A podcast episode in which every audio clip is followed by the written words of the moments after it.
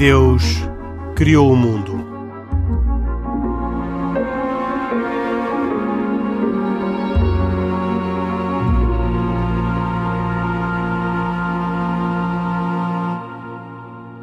Boa noite. E Deus criou o mundo, mais uma edição para debater temas da atualidade. Hoje vamos falar sobre uh, a Carta do Islão em França e a polémica que está gerada a partir desta iniciativa do presidente Macron, supostamente para uh, assegurar a harmonia da convivência entre religiões no território francês. Falaremos também sobre a divisão na Igreja Católica Americana a propósito uh, do catolicismo do presidente Joe Biden, uns bispos uh, favoráveis ao novo presidente e outros contrários, uma polémica que provavelmente não uh, vai acabar proximamente. E vamos também falar sobre algumas declarações do Papa Francisco relativamente à participação na Igreja Católica e ao papel que deve ter o Concílio Vaticano II naquilo que os católicos chamam o magistério. São três temas para um programa que, como sempre, tem três comentadores. Uh, Khalid Jamal, muçulmano, Isaac Assor, judeu, e Pedro Gil, católico, que aqui, comigo, Henrique Mota, uh, comentam temas de atualidade uh, neste programa E Deus Criou o Mundo, da autoria e com produção de Carlos Quevedo e cuidados técnicos de João Carrasco. Vamos começar pelo primeiro tema que referi, uh, o que refere que a Carta do Islão em França começa já a ser contestada, quando ainda, na verdade, não, não entrou em vigor, ainda está numa fase de redação, mas oito, mas, perdão, três das oito organizações, eh, das oito federações metropolitanas que compõem o Conselho Francês do Culto Muçulmano, resolveram abandonar o processo por entenderem que uh, esta carta um, ehm, está um, ehm, em um, ehm, viola de alguma forma uh, a própria liberdade uh, religiosa e dizem não acreditam que certas passagens e formulações do texto não venham a enfraquecer os laços de confiança entre os muçulmanos da França e a nação. E além disso, dizem certas declarações prejudicam a honra dos muçulmanos uh, com um caráter tipicamente acusatório e marginalizador, segundo estas três organizações, duas delas uh, ligadas uh, à Turquia, mas uma um, completamente distante, mais ligada à tradição da Índia. E a minha pergunta ao Khalid Jamal é precisamente de como o muçulmano que conhece a realidade da Europa e que vive na Europa, como é que olha para esta desvinculação, pelo menos para já, destas três organizações e toda a instabilidade que cria num processo que parecia uh, que tinha conseguido superar as objeções provavelmente legítimas, a meu ver legítimas, um, ehm, das comunidades muçulmanas relativamente ao que aqui está de contraditório com a liberdade de expressão e de religião. Bom, Henrique, antes de mais, lamentar que, eh, infelizmente, haja aquilo que alguns poderão considerar um boicote, mas que existe algum desconforto e alguma contestação a esta carta, cujo texto ainda não é inteiramente conhecido, mas que à partida nos, de, nos, nos a percepção e nos deu a entender que era um texto que constava de alguns dos princípios do, de, da República ou do republicanismo, digamos assim, que brotam exatamente da Constituição e dos valores um, cuja base, vá lá, digamos assim, doutrinal era o liberté, égalité, fraternité, e portanto é com base nesses ideais que houve uma construção da democracia francesa uh, e, e, por sua vez, presumo eu que este documento também tenha estes, uh, plasmado estes valores, digamos assim, cujo propósito é alargá-lo a toda a sociedade francesa, naturalmente incluindo os muçulmanos ou aqueles que eventualmente possam estar aqui numa perspectiva de se radicalizar ou de se extremarem. E portanto, essa é a primeira nota que eu acho que é importante ser dita. Em segundo lugar, dizer o seguinte, que é qualquer texto, naturalmente, é sempre muito delicado e é muito difícil, uh, uh, de certa forma, encontrar um texto que seja absolutamente consensual. E, portanto, divergências irão existir sempre. Daí que, normalmente, e a experiência é, enfim, ou nas Nações Unidas ou nos grandes fóruns, digamos assim, é tentar uh, reduzir o texto àquilo que seja o mínimo indispensável e que, em princípio, sejam aqueles valores com os quais todos concordam. Por exemplo, vimos a, falámos no programa passado sobre a Declaração da Fraternidade Humana. Se nós reduzirmos qualquer texto àquilo que seja o mínimo indispensável, que em princípio seja consensual, à partida, qualquer ser humano de boa fé irá acreditar nele. E, portanto, este texto provavelmente tem aqui algumas das questões que chocam alguns muçulmanos, diria eu, ou mais sensíveis ou mais convictos nos seus valores, digamos assim, e aqui o grande receio é este, já tínhamos também falado sobre isso, que é, na medida em que o texto queira converter os muçulmanos a um ideal político, a um republicanismo no qual eles não se revêem, acho que aí de facto o texto tem de recuar. Se não for esse o caso, e portanto eu não tenho aqui o texto, não posso evidentemente assegurar que assim seja, não é? Se o texto simplesmente tiver Uh, como eu penso que seja, que seja esse o caso, uh, aqueles que são os valores, digamos assim, que são os valores que a sociedade francesa desde sempre instituiu na sua convivência e no plano das, das suas relações sociais, no seu modus vivendi, digamos assim. Pois bem, então as pessoas que não querem subscrever esse texto, eh, custa-me dizer isto, têm bom remédio e, portanto, não, não podem viver em paz numa sociedade como a sociedade francesa, não é? Claro que isto custa muito dizer, porque, como o Henrique sabe, eu sou a favor de uma integração e a integração não é uma fórmula mágica nem é de implementação imediata. As coisas não são brancas nem pretas, muitas vezes são cinzentas, não é? E portanto há que fazer aqui um esforço de integração destas comunidades. Agora, verdade seja dita, no limite, se as comunidades não têm, eh, não querem subscrever um texto que, eh, no fundo, eh, espelha de certa forma aquele que são os ideais, aqueles que são os ideais mínimos, digamos assim, de um país onde estão a ser acolhidos, talvez tenham de repensar a sua, a sua presença nesse país, não é? Portanto, ouvimos várias vezes o Isaac dizer que os judeus, quando não se revêem ou quando se sentem reduzidos ou diminuídos nos seus direitos, vão para Israel, não é? Ou saem do país onde estão. São sempre soluções que, pela sua, pelo seu radicalismo e por serem drásticas, são sempre indesejáveis e deixam marcas e feridas. Oh, Mas no limite, eh, eu não um, vejo outra alternativa, não é? Uma pergunta em abstrato e um bocadinho uh, disparatada, reconheço uh, eu próprio, porque a situação não ocorre. Mas se houvesse uma um, carta como esta em Portugal, um, como é que a comunidade uh, islâmica portuguesa reagiria a, a, a, uma intenção da, do Estado de impor regras para a expressão, a formação e a convivência com, uh, das comunidades muçulmanas? Oh, Henrique, eu acho que reagiria muito bem na medida em que, se for para regular a atividade dos imãs e os riscos que daí podem advir, acho que faz todo o sentido. Agora, também deixe-me que lhe diga que eu acho que, enfim, eu tenho alguma enfim, experiência de atuação em comunidades religiosas ou na liderança de comunidades religiosas, eu acho que é indispensável para este processo correr bem que as comunidades religiosas de cúpula, neste caso a CIL, eventualmente, e acho que é um legítimo anseio das comunidades religiosas, serem consultadas no processo. Não terem a palavra determinante, porque isso é o governo, de certa forma, que regula e dispõe sobre onde estão os limites e onde é que assenta, no fundo, a liberdade religiosa, e depois ela vai mais ou menos além, mas há algo que é indesejável para todas as comunidades, que é a violação da sua liberdade religiosa. Nenhuma comunidade, seja ela muçulmana, porque de facto hoje são os muçulmanos, amanhã podem ser os judeus ou outra comunidade, não é? Eu dou-lhe um exemplo muito concreto de algo que não queria, não queria mencionar, porque enfim, são questões, eh, não que sejam menos importantes, mas são questões de, de que não têm a expressão aqui em Portugal que noutros países têm, mas, por exemplo, quando houve no passado alguns atentados terroristas, uh, houve uma suspeição e houve um partido em concreto que propôs que a comunidade islâmica, por exemplo, estivesse sob vigilância. Isto uh, por conta de, atentados terroristas que nada têm a ver com a comunidade islâmica em Portugal, como deve imaginar, mas que foram praticados por pessoas que praticam a mesma religião do que eu ou que dizem praticar a mesma religião. Ora bem, temos de ter muito cuidado com este tipo de suspeições e este tipo de presunções generalizadas, porque há de facto aqui uma discriminação e esta, do meu ponto de vista, ultrapassa a fronteira.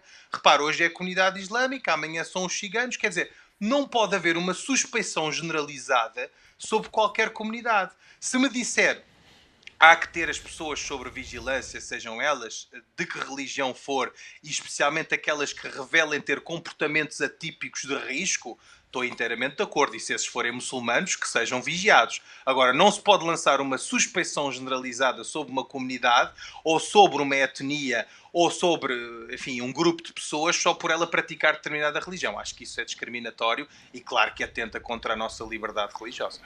Eu gostaria de fazer aqui um comentário, se, se, é possível, só por um lado para referir que acho que é muito positivo que, que exista este tipo de tentativas de chegar aqui ao entendimento e ver o Estado preocupado em, em dialogar com representantes das confissões religiosas, julgo que isto em si próprio é positivo. Claro que aqui depois há recuos e avanços, tudo isto nem sempre é fácil de uma vez só. Ao mesmo tempo, nós vemos aqui um dos resultados do facto do Islão ser muito variado e, portanto, ter organizações diversas. Se fosse a Igreja Católica seria mais fácil.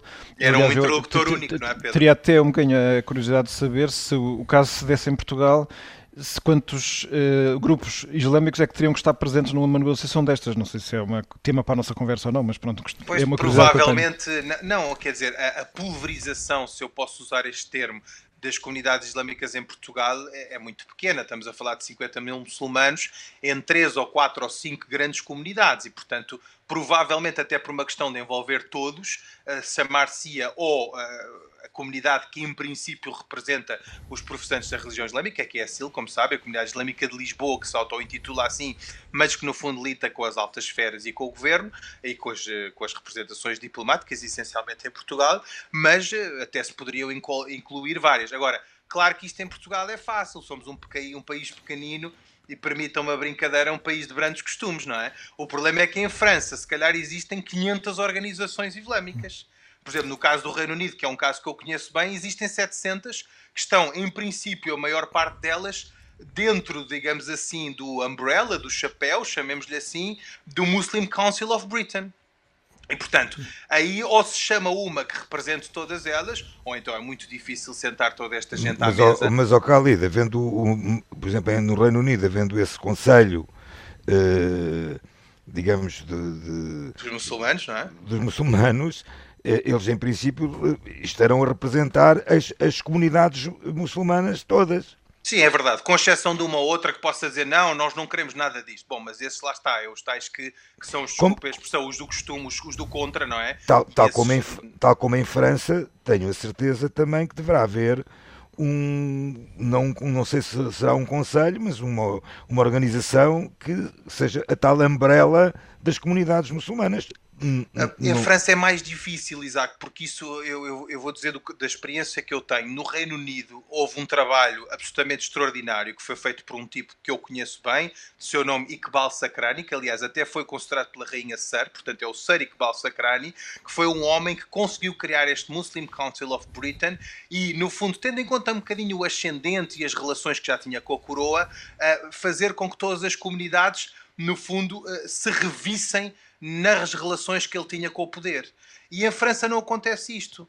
Lembram-se muitas vezes nós já termos dito que este programa que fazemos aqui na rádio seria muito difícil fazer em França. Porquê? Mas a Inglaterra também, que nos mas, disseram. Mas, mas, mas ao Khalid, na Inglaterra também não há esse programa. Quer dizer, pois não, não, eh, não nesse aspecto não, é verdade. Mas, mas essencialmente porquê, Isaac? Porque não só não houvesse um muçulmano que se calhar, e não estou aqui a, enfim, a pôr-me em bicos dos pés, atenção, mas dificilmente haveria um muçulmano que daria o corpo às balas e que tivesse a coragem de representar, enfim, aquele que é o muçulmano médio, não é? O homem médio, num conceito jurídico, e também as comunidades, se calhar, também não gostariam que fosse um Khalid Jamal francês, eh, de certa forma, ir à rádio falar sobre temas que, ao fim e ao cabo, nos tocam a todos, não é? Sim. Um, Isaac Assor, eu, sobre este assunto ainda, e uh, antes de mudar para o próximo tema, uh, gostava de perceber o seu ponto de vista pela experiência da sua tradição religiosa um, e gostava de ouvi-lo sobre se acha que esta iniciativa do Presidente Macron de criar esta Carta do Islão é ainda uma forma de organização ou uh, já uh, desliza para uh, uma expressão de desconfiança, discriminação e perseguição que pode ser feita contra a comunidade muçulmana? Bem, eu.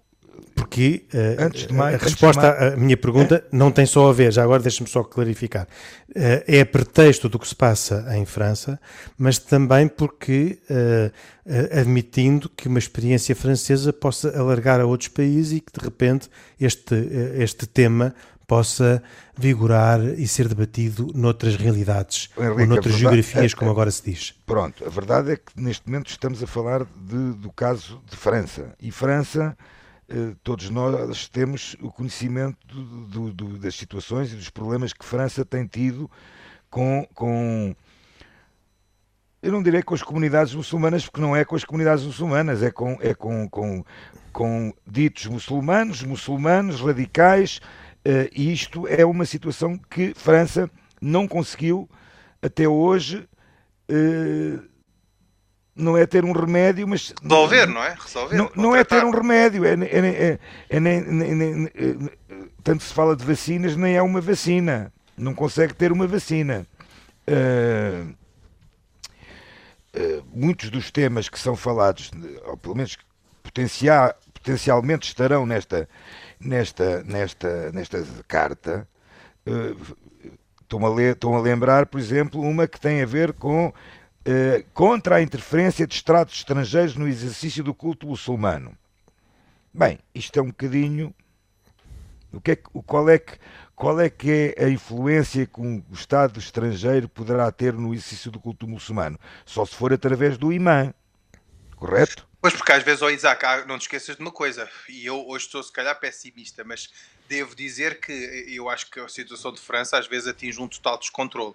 Porque, por um lado, temos uma França com, com um excesso de laicidade, não é? Que não pretende envolver-se na vida dos crentes e das pessoas, mas, por outro lado, que vê-se abraços com um problema difícil de resolver e, mais, muitas vezes, sob a falsa capa da religião, existem agendas políticas. Exatamente. E esse é que é o problema, não é? Esse Ou seja, é que é o mas é- risco. É, mas este, este, este ponto de, de, de, entre aspas, interferência de Estados estrangeiros no exercício do culto, o que é que pode ser, tanto mais que uma das, uma das ideias que existem neste, neste, nesta carta, a sair essa carta, é acabar em quatro anos com a presença de, em França de 300 imãs da Turquia, Marrocos e Argélia.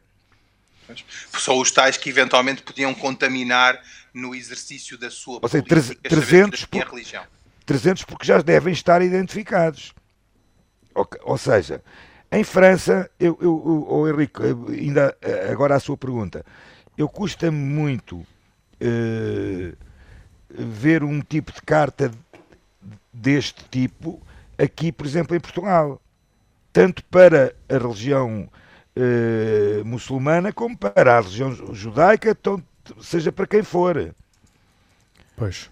Porque, porque Outro tema também que é, que é, que é, que é, é uma tentativa para estar na carta também é uh, uma investigação a doações estrangeiras que excedam os 10 mil euros. E então, as comunidades uh, religiosas não podem receber donativos? Mas isso pode resultar numa deriva discriminatória, Possivelmente não é? a Mesquita de Lisboa não se teria construído se, essa, se esta norma vigorasse em Portugal. Você, e até a Sinagoga de Lisboa, se formos aos, aos, às contas quando ela, foi, quando ela foi construída e as contribuições, se calhar equi, da altura em que equivaliam a isto também. Ou seja, a, Ou ideia, mais. É esta, a ideia é esta, Isaac, claro que tem de se vigiar fundos que eventualmente venham de fonte imprópria, mas isso é um trabalho que compete aos bancos, aos compliance, às outras instituições. Exatamente. Não se pode é fazer uma carta que à partida já julgue sem saber a proveniência. Claro. Ou que juíze disso sem ver caso a caso. Agora, agora, agora, agora, agora, já agora, só para terminar. Para terminar, porque eu queria avançar. Só para terminar, há aqui uma coisa também interessante que eu também estive a ler e que falava que uh, ela não, a carta não, não, não, não, não só aquelas, aqueles que signatários voltaram atrás, mas também havia uh, uns outros três, que eu não sei quais eram, que precisavam de um pouco mais de tempo para explicar aos seus fiéis o que significava. Exato. Epá, isto, isto, é, isto é assim um bocadinho também. Muito bem. Uh... Eu acho é que houve aqui alguma falta de sensibilidade. Se calhar, se o governo tivesse sentado à mesa algumas pessoas mais influentes e estas comunidades sensíveis, provavelmente teria chegado a bom termo no diálogo e nas chamadas negociações. Mas é? será que quiseram, quiser, Pois, isso agora já não sabemos e já não vontade, temos, não é? já não temos aqui quem, quem nos responda e por isso vamos uh, dar por, por, concluído este, este primeiro assunto do programa de hoje. Gostava uh, de poder passar ao tema 2 e que envolve aqui particularmente o Pedro Gil, porque uh, se prende com uh, a divisão criada, eu diria quase paradoxalmente, na Igreja Católica, com a eleição de um presidente católico. O segundo na história dos Estados Unidos, portanto, os Estados Unidos em mais de 200 anos têm dois presidentes católicos, Kennedy há 60 e agora Biden, e a Igreja Católica, eh, logo após, eh, ou ainda quase durante a tomada de posse, eh, veio manifestar uma inesperada divisão com o presidente da Conferência Episcopal, o arcebispo de Los Angeles, a criticar o presidente, oferecendo-lhe as suas orações, mas ao mesmo tempo a deixar muitas reservas por causa da posição que Biden tem relativamente ao aborto. São conhecidas as suas posições, diz pessoalmente contrário, mas entende que a lei deve, deve prever e permitir o aborto para evitar que ele seja efetuado clandestinamente, e por isso uma das promessas de Biden era mesmo transformar em lei aquilo que hoje é uma decisão dos tribunais que permite uh, o aborto nos Estados Unidos. E uh, estas declarações, que tiveram apoio em vários bispos, têm, todavia, um, uh, a crítica de outro, nomeadamente o arcebispo de Chicago, que veio dizer que uh, é uma declaração irrefletida e feita sem ter cumprido os procedimentos habituais de tomada de posição conjunta da Conferência Episcopal Americana.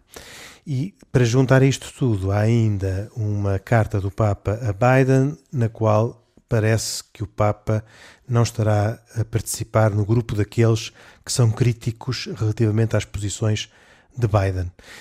Pedro Gil, como é que um católico à distância de 6 mil quilómetros uh, analisa esta situação que um, está agora uh, provavelmente a ter uma dominância na Igreja Católica Americana que não era prevista?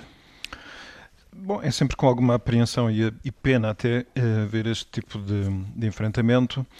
Uh, há um primeiro ponto que acho que é interessante poder ficar claro que é o Papa não fez nenhum, nenhuma fez uma declaração de colaboração e de esperança e otimismo eh, o Papa não costuma eh, interferir na, na, política interna dos Estados e deixa essa tarefa aos bispos. Portanto, que a declaração do Papa seja uma declaração que não faz um juízo sobre ideias ou propostas do presidente Biden parece-me perfeitamente normal, mas eu admito que haja outras interpretações. Sim, a uh, interpretação que eu li e que me pareceu razoável é que a cordialidade do texto Uh, e a, uh, a, falta de uma menção ao tema onde poderia ter sido incluído uh, faz com que o Papa não quisesse abordar o assunto e criticar o presidente Biden. Mas é uma interpretação. Sim, é uma, é uma, é uma leitura possível. Nós também sabemos, e, e, e sim, é certo, porque já é passado, mas que o Papa tinha uma relação muito fria com o Presidente Trump, com quem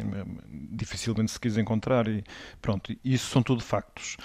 Eh, eu diria que este enfrentamento, infelizmente, não é, uma, não é inesperado, nem é uma surpresa, eh, porque nós encontramos esses mesmos dois grandes grupos presentes dentro da própria universo católico nos Estados Unidos já eh, em, nos mandatos precedentes. Isto é a forma de analisar mandato do Obama, mandato do Trump, agora Biden há sempre quem olhe para um dos lados do problema e, e não, não, não, se conhece bem, eu, pelo menos eu não conheço bem, quem se sinta plenamente confortável com qualquer dos personagens em causa. E aqui isto explica-se de uma forma simples, da seguinte maneira, que é, uh, os presidentes têm que ter uh, enfim, uma série de preocupações, uma delas tem de caráter social, em concreto nos Estados Unidos, a questão dos imigrantes, a questão da pena de morte, e depois tem eh, todas as questões relativas à família, às novas tensões relativas às propostas sobre o género, à questão do aborto, à questão da eutanásia, eh, que lá ainda não chegou como chegou aqui, eh, da mesma forma pelo menos. E então aí tem havido eh, uma, uma clivagem conhecida. Portanto, Trump satisfazia alguns porque as suas ideias sobre a questão da vida da família lhes pareciam totalmente em consonância com o pensamento católico, mas desiludia os mesmos porque na parte da imigração, na parte da da questão da pena de morte, ele tinha posições que chocam frontalmente ou pelo menos em grande medida com o pensamento católico. E agora com Biden a posição é, é inversa, precisamente. Portanto, enquanto que se está à espera que nas questões do acesso à saúde, nas questões da imigração, nas questões uh, da pena de morte, Biden provavelmente irá fazer medidas que são mais em linha com o pensamento católico. Claramente, na questão do aborto, é totalmente diferente.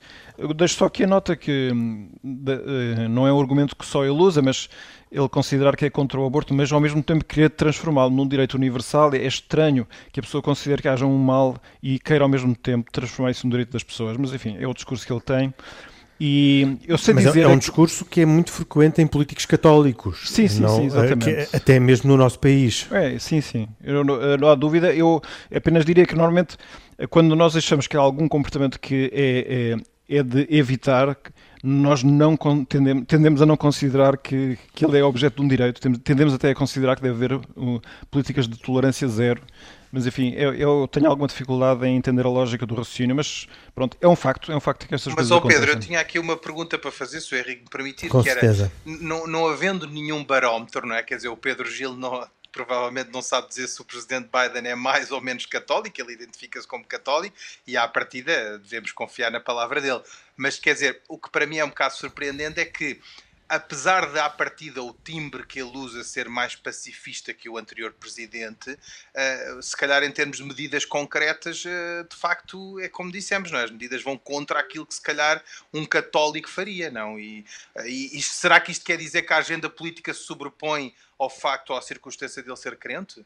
Como é que, como é que tu vês isso? Isto significa que os católicos eh, são, têm muita liberdade para atuar em consciência portanto, e a Igreja tenta eh, transmitir as ideias que tem da melhor forma possível, depois cada um traduz na sua vida conforme entende. Aliás, eu, eh, embora tendo conhecido as críticas grandes ao, ao, às palavras do Presidente da Conferência Episcopal como reação, devo dizer que o, o documento é, é extenso, ele foi reduzido apenas à parte em que o presidente da Conferência Episcopal refere a questão do aborto, e é verdade que não é só de passagem, ele dedica dois parágrafos ou três só desse tema, mas há aqui outra parte que eu acho. Segundo a estatística que eu li, uh, uh, fala do aborto oito vezes e só fala da pena de morte duas vezes. Muito bem, mas nós vamos, por exemplo, ler aqui uma, uma, uma frase em que ele diz o seguinte: numa época de crescente e agressivo secularismo, na cultura norte-americana, quando os crentes religiosos enfrentam muitos desafios, será refrescante interagir com um presidente que evidentemente compreende profunda e pessoalmente a importância da fé e das instituições religiosas. E, e acrescenta: observe com muita esperança e motivação a experiência pessoal e piedade do Sr. Biden, o seu comovedor testemunho de como a sua fé lhe trouxe consolação nos tempos difíceis e trágicos e o seu compromisso durante muito tempo com a prioridade que estabelece para o Evangelho para os pobres. E eu quer dizer, pronto, nós, claro, depois podemos dizer que, ah, mas ele falou do aborto, e é verdade, ele falou claramente, e é, e é, e é claramente um ponto de confronto. Mas também devo dizer que estas palavras, e eu só citei apenas um parágrafo porque tem mais, não deixam de ser uma valorização muito positiva. Portanto, acho que há aqui uma, a clivagem de que estamos a falar, eu, certamente ela existe, eu creio que, em algumas análises, se está a querer transformar as posições em mais extremadas do que elas realmente são. Uh, sem dúvida que depois veio um bispo de Chicago, uh, Blaise Cupis, fazendo uma desautorização do presidente da Conferência Episcopal, isso é certo, e isso pertence a esta dinâmica de entre tensão outros. e conflito, entre outros, mas não tanto assim, eh, porque também há muitos outros que pensam desta maneira, portanto, por isso Exatamente. estamos a falar de uma real clivagem. Aliás, é... há uma história que eu gostava que o Pedro Gil explicasse porque é que pode acontecer, em que um padre na Carolina do Sul recusou uh, a comunhão a Biden com o argumento de que uh, quem defende o aborto coloca-se fora dos ensinamentos da Igreja e, portanto, fica privado da possibilidade de comungar. Pois, quer dizer, eh, a comunhão é um gesto pelo qual a Igreja entrega às pessoas o próprio Cristo sob a forma de pão, sob a aparência de pão. E na Igreja existe a, a ideia de que receber Deus só se pode receber dignamente. Pronto. E a verdade que quem sabe melhor se está ou não preparado é o próprio. Contudo, se houver comportamentos externos públicos que todos possam verificar, que significam uma, um ato totalmente contrário à lei de Deus, é, é compreensível que a essa pessoa não, se, não lhe seja dada a comunhão. Agora, a interpretação é quem defende publicamente o aborto como ele defende, não obstante considera que é um mal, porque é um facto que ele diz que é um mal, ao mesmo tempo que considera que deve ser um direito. Pode-se ou não dar a comunhão, isso também tornou-se uma, uma discussão, mais uma discussão que está a acontecer na, na Igreja Americana. Pronto, bastante à volta destas, uh, como digo, interrogações, dúvidas. Não, claramente não há uma pacificação neste momento uh, tanto na análise daquilo que é importante, como na análise de como é que a Igreja reage em relação a essas coisas. É justo dizer que a Igreja nos Estados Unidos e em vários outros países se deixou aprisionar pelo tema do aborto como uma questão ideológica que separa conservadores e progressistas dentro da Igreja? Isso é, é, um, é um, risco que existe, mas eu, eu, diria que não é aquilo que está mais tendido. Uma das preocupações uh, que o Papa tem tido é afirmar claramente a sua posição ao aborto, e é bom também não esquecer que essa é a posição do Papa, e ultra clara, assim como se opõe totalmente à eutanásia e outras coisas. Uh, mas o que ele acha é que não devemos reduzir o bem que defendemos só a essas questões. Uh, não por essas não serem importantes, mas porque, por causa do mesmo princípio, devemos também nos preocupar por outras. E essa também é a razão, acho eu, que está presente no facto de ele ter querido que claramente sejamos sempre contra a pena de morte. Se a nossa preocupação é que, eh, claro, toda a gente morre, portanto a morte é inevitável e ela pertence à vida e, e de certa maneira Deus conseguiu transformar a morte numa coisa boa e é uma passagem para a vida futura. Muito bem. Aquilo que nós não podemos fazer é matar ninguém. Pronto. Eh, o mandamento não é não morrerás, é não matarás, que é uma coisa muito diferente. Ora, quando nós olhamos para a questão do aborto, a eutanásia, também temos que olhar para a questão da pena de morte. Mas não é só isso. Ele também acha que a vida também está em causa quando nós deixamos que haja gente em excessiva pobreza, quando nós desprezamos a vida de alguns por serem imigrantes. E eu acho que há uma enorme coerência em querer alargar mais o universo de preocupações. Porque às vezes pode acontecer o risco, é sempre é mais um dos riscos que existe na existência, pronto, também não tem nada especial, mas é uh, certamente uh, apoiados na evidência de que a vida das pessoas é muito importante e, portanto, a, a, vida dos vulneráveis, como são aqueles que ainda não nasceram, como são aqueles que estão em termo no final da sua vida, merece uma defesa um, organizada e coletiva não podemos ao mesmo tempo fazer com que isso seja a única preocupação. Isso podia ter, eh, corre-se o risco de se transformar numa certa ideologia, ainda que uhum. bem motivada, sem dúvida nenhuma, mas seria uma ideologia. E por isso é preciso dar mais pulmão é, ao pensamento e é preciso dar mais pulmão às preocupações e, em certa medida, também um certo equilíbrio, uma harmonia de mais elementos, porque a vida tem mais coisas do que esses pontos que são importantíssimos. Isaac Assor, uh, no judaísmo estes temas da moral uh, têm também esta... Uh, conseguem também dividir uh, a comunidade, como uh, vimos aqui neste uh, caso americano, na Igreja Católica? Questões, vamos ver, questões como, por exemplo, que são como o aborto, como a eutanásia, estamos a falar de, de, de de problemas que são comuns a todas as religiões, uh, eles, não, eles não são uh, tema de discussão uh, dentro das comunidades, quer dizer, isso são temas de discussão para as autoridades religiosas, que, que elas próprias deverão e terão que fazer as suas decisões muitas vezes. Uh, como, como o Henrique sabe, todos, todos nós sabemos, eh, no judaísmo não, não existe essa situação de ter um, um, um órgão máximo religioso e que, e que ou, ou, ou um, no, caso, no caso, por exemplo, de, de, judeus que vivem fora de Israel e no caso da comunidade judaica aqui em Portugal, eh, nós temos que eh, seguir as orientações das leis do país, mas também temos as nossas próprias mas, mas como posição, como posição religiosa, uh, terei percebido bem que o Isaac uh, diz que no judaísmo as várias congregações podem ter posições diferentes e isso não, não representa, não, não havendo instâncias de articulação uh, e harmonização de posições uh, acaba por não ter o impacto que uh, tem na Igreja Católica. Exato, é diferente, é completamente diferente. Repare, no, vou dar um exemplo de um país onde a maioria são judeus, que é Israel. O aborto é proibido. Pronto. Agora, se você me perguntar que se existem judeus que praticam ou praticaram o aborto? Provavelmente há. Uh, seja, as leis morais, as leis morais são, são as leis de cada um. Uh, cada um fará aquilo que uh, cada cabeça a sua sentença, como eu costumo dizer, a não ser que seja consultada uma autoridade religiosa.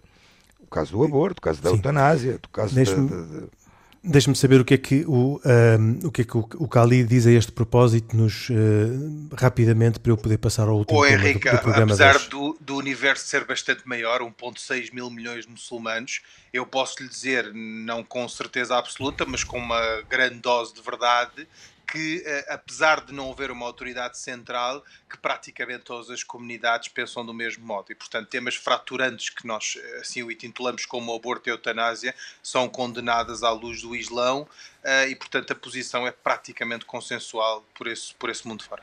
Muito mas, oh, mas, oh, Khalid, mas, há, mas há de haver muçulmanos que fazem o aborto. Sim, mas, oh, Isaac, que fazem a eutanásia. Dizer, é verdade, mas desculpa dizer isto assim, não, não, não desrespeitando ninguém, mas esses não contam para a estatística. Não? É? Se houver um muçulmano que nega o aborto, ele poderá, enfim, no, no âmbito da sua liberdade de expressão, querer ser a favor do aborto ou da eutanásia, mas isso não vincula uma comunidade, não é? A esmagadora não, não, maioria não, eu não pensa dessa para, forma. Eu não estou a dizer para vincular as comunidades, eu estou a dizer é que é uma questão individual. Sim, quer dizer, no limite é sempre um exercício de consciência é um individual, não é? De consciência individual. Isso é. Muito bem. Uh, último tema do programa de hoje, uh, como referi no início, gostava de ouvir o Pedro Gil uh, sobre uma inesperada um, ehm, proclamação do Papa Francisco no último sábado de janeiro, um, ehm, a propósito da importância um, do Concílio Vaticano II. Digo uma inesperada porque o Papa falou de improviso quando se dirigia aos colaboradores do Departamento Nacional de Catequese de Itália, que uh, celebravam 60 anos de existência e, portanto, tinham um discurso provavelmente mais ou menos formal e que, a páginas tantas, interrompe para dizer que o concílio é magistério da Igreja e quem não aceita o concílio está fora da Igreja. Uh, nestes tempos, e até associando uh, uma dialética cada vez mais intensa entre conservadores e progressistas na Igreja Católica, esta declaração do Papa, que parece ser a, a, a, exteriorização de uma coisa que lhe estava há muito desculpem a expressão, atravessada e que ele queria mais proclamar, um, vem provavelmente criar ainda mais dificuldades nesta articulação entre estes uh, dois lados, uh, dois grupos que existem, um, parece-me cada vez mais reconhecidamente na Igreja Católica, numa dialética que é muitas vezes mais ideológica do que de outra natureza. Sim. Uh, sim, uh, já falamos das tensões nos Estados Unidos, mas as tensões na Igreja de facto existem neste momento uh, e há sensibilidades uh, que, que, estão descontentes com a situação da Igreja e, em concreto, às vezes atribuem a, esse, a situação atual que leem com descontentamento como sendo o resultado do concílio ou o resultado no sentido de ser posterior ou como resultado no sentido de ser causado pelo concílio. Então, esses então são aqueles que acham que o concílio não deveria ter acontecido como aconteceu, não devia ter declarado o que declarou e, portanto, não conseguem descobrir que tenha sido um passo positivo na vida da Igreja.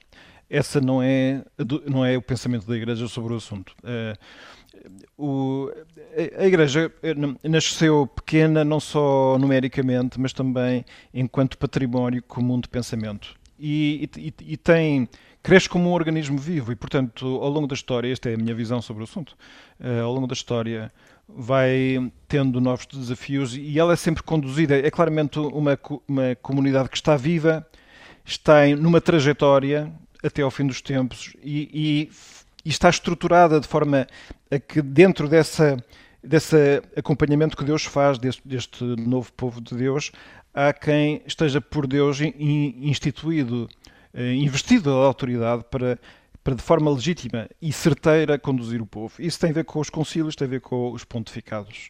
E por isso acho que o Papa tem muita razão quando diz que ou se está com a Igreja está com, com o concílio, ou então as pessoas não, não, não, estão centradas. E ele recorda uma historiazinha que é interessante conhecer, que hum, eu estou a citar, para, diz o Papa, para mim isto faz-me pensar num grupo de bispos que depois do Concílio Vaticano I, século XIX, foram embora para continuar aquilo que eles diziam ser a verdadeira doutrina, que não era a do Vaticano I. Eles diziam de si mesmos, nós é que somos os verdadeiros católicos. Aliás, em geral, ao longo da história, todos aqueles que se separaram da, de Roma sempre consideraram que estavam do lado da verdade e de Jesus Cristo. Não é, como é evidente, é sempre esse o, o pretexto. Né? E a, até, até a finalidade, eventualmente, boa fé, é coisa que eu creio. Ora, e, e o Papa dizia, pois estes que se separaram do século XIX, hoje eles ordenam mulheres o que é uma coisa muito diferente daquilo que a Igreja está convencida que se pode fazer. A atitude mais severa para guardar a fé sem o magistério da Igreja leva-nos à ruína. Por favor, nenhuma concessão para aqueles que tentam apresentar uma catequese que não esteja de acordo com o magistério da Igreja. Eu acho que isto tem um bocado a ver com o facto dos católicos nunca se deverem esquecer, os cristãos, de que a Igreja não, não é a Associação dos Amigos de Cristo, quer dizer, é, é, é, é, uma coisa que foi criada pelo próprio Cristo, foi ele que o instituiu, estruturou e até lhe garantiu eh, acompanhamento. É mais ou menos como se tivesse selado com uma garantia de autenticidade, que isto é, quem está com a Igreja, quem está com Pedro está sempre seguro. E eu acho que isso tem plena validade hoje em dia. E como há algumas pessoas que não estão pensando, há pessoas que não estão pensando assim, eu acho que o Papa faz muito bem em, em fazer estes apelos mas essa, essa dependência uh, ou essa confiança que, estava, uh, que o Pedro Gil estava a referir uh, relativamente ao Papa não é uma, uma confiança fora do tempo atual em que tudo se debate e tudo está em, em discussão? Em sim, é, é, eu acho que é, sim, está em contracorrente com aquilo que hoje em dia se pensa, mas também nós hoje em dia estamos cansados de não ter âncora. Isto é de estar num turbilhão de ideias em que já, já não se sabe onde é que está a segurança. E nesse aspecto, eu diria que isto, ao, ao contrário de ser uma limitação, é precisamente uma grande fonte de segurança. Uma Uh, isto dizia um exemplo que Chesterton dizia: se tivermos um conjunto de crianças a, a, a, brincar no topo de um monte que tem um planalto, mas tem umas vertentes muito inclinadas, se nós lhes pusermos uma guarda, aí eles podem uh, estar com segurança e brincar com, com alegria e, e, e, tranquilidade. Se lhe tirarmos as guardas, as pessoas sentem-se desamparadas. Pois também acontece um bocado o magistério, é um bocado uma segurança para os cristãos, sempre. Muito bem. Eh, eu gostava de ter mais tempo para continuarmos este tema, que prometia mais, eh, mais conversa, mas o tempo está terminado. Nós voltamos dois, oito dias com mais uma edição de E Deus Criou o Mundo. Boa noite a todos. Até para a semana, se Deus quiser.